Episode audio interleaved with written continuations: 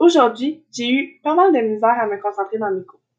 Je regardais le professeur directement dans les yeux, mais n'entendais aucunement ce qu'il expliquait, comme si j'étais sourde et essayais d'entendre malgré mon handicap.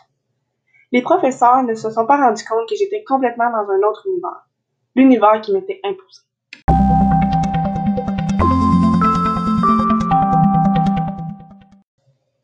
Je suis rentrée à la maison pensant que j'allais être seule. Eh bien non, il était assis sur le divan écoutant un match de hockey. Ma mère était encore au travail. Je me suis ramassée une fois de plus seule avec. Je me suis dépêchée à m'enfermer dans ma chambre. Je me suis plongée dans la lecture d'un livre pour être sûre d'être distraite.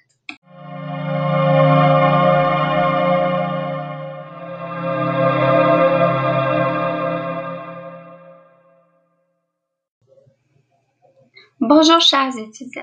Nous sommes enfin vendredi. Je vois votre grand sourire, mais tout d'abord, avant de parler de la fin de semaine qui approche, je veux vous demander si vous avez terminé le roman à l'étude.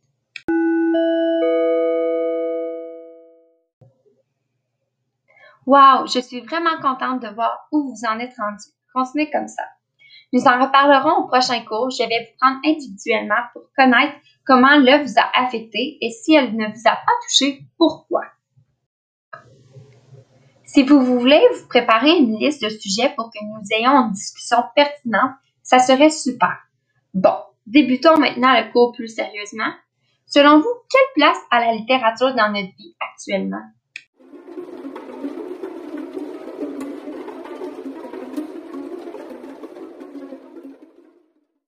Je n'osais pas répondre en classe, mais depuis que je suis au collégial et que j'ai découvert la littérature, cela me permet d'échapper mon J'écris dans mon journal intime à chaque jour, en exprimant mes émotions, mes craintes et mon vécu.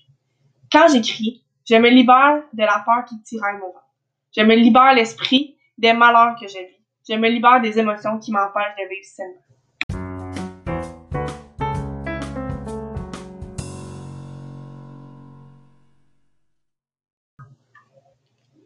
Salut Florence, suis-moi.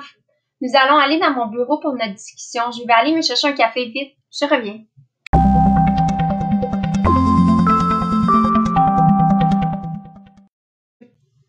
Ça va, Florence? Tu as l'air agitée. Se passe-t-il quelque chose? Mais je me sens un peu mal à l'aise d'être dans une petite pièce seule à seule avec vous, madame. C'est bien que tu me le dises. Nous pouvons aller s'installer dans la bibliothèque. Tu seras mieux et plus à l'aise. Et puis, Florence, comment as-tu trouvé le roman Petite femme montagne? Personnellement, j'ai trouvé que je partageais l'intimité de Thérèse Marie Maillot. Car c'est comme si quelqu'un d'autre lisait mon journal. Je peux comprendre la position de l'écriture dans la vie de Thérèse Marie Maillot, car je partage cet échappatoire.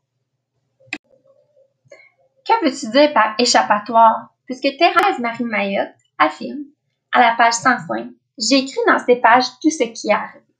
Parce que si mes fils veulent savoir à quel point notre amour était terrible et pourquoi nous l'avons choisi, c'est ici qu'ils pourront nous voir de plus près.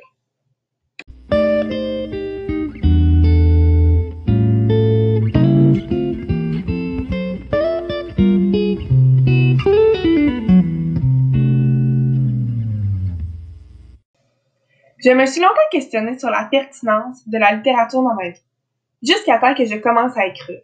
J'ai pu alors prendre conscience de mes émotions et de mes craintes, ce qui m'a enlevé un certain poids sur mes épaules. Le fait de mettre encre sur papier à propos d'où elle vient, qui elle est, lui a permis de plonger dans le vide de ses chagrins pour en ressortir résilient. Vous voulez dire comme quand elle a dit à la page 130, s'il était un monstre, ça voulait dire que je suis à moitié monstre et à moitié tout. Crois-tu que le fait de décrire son père comme étant un monstre l'a aidé à se guérir de son passé douloureux? Je crois que pour Thérèse Marie Mayotte, le fait de communiquer par écrit son passé lui fait prendre conscience que les malheurs vécus n'étaient pas de sa faute, mais bien celle de son milieu. Elle affirme à la page 136, c'est dangereux de penser à lui, tout comme c'était dangereux de l'avoir pour père, et tout comme c'est dangereux de pleurer la mort de quelqu'un que j'ai peur de devenir on remarque que le mot dangereux est répété à trois reprises, ce qui met l'accent sur la prise de conscience que Thérèse Marie Mayotte a. En ce sens, Étienne responsable ses parents pour la douleur qui lui a été infligée, ce qui lui a permis de guérir et de vivre sainement la continuité de sa vie.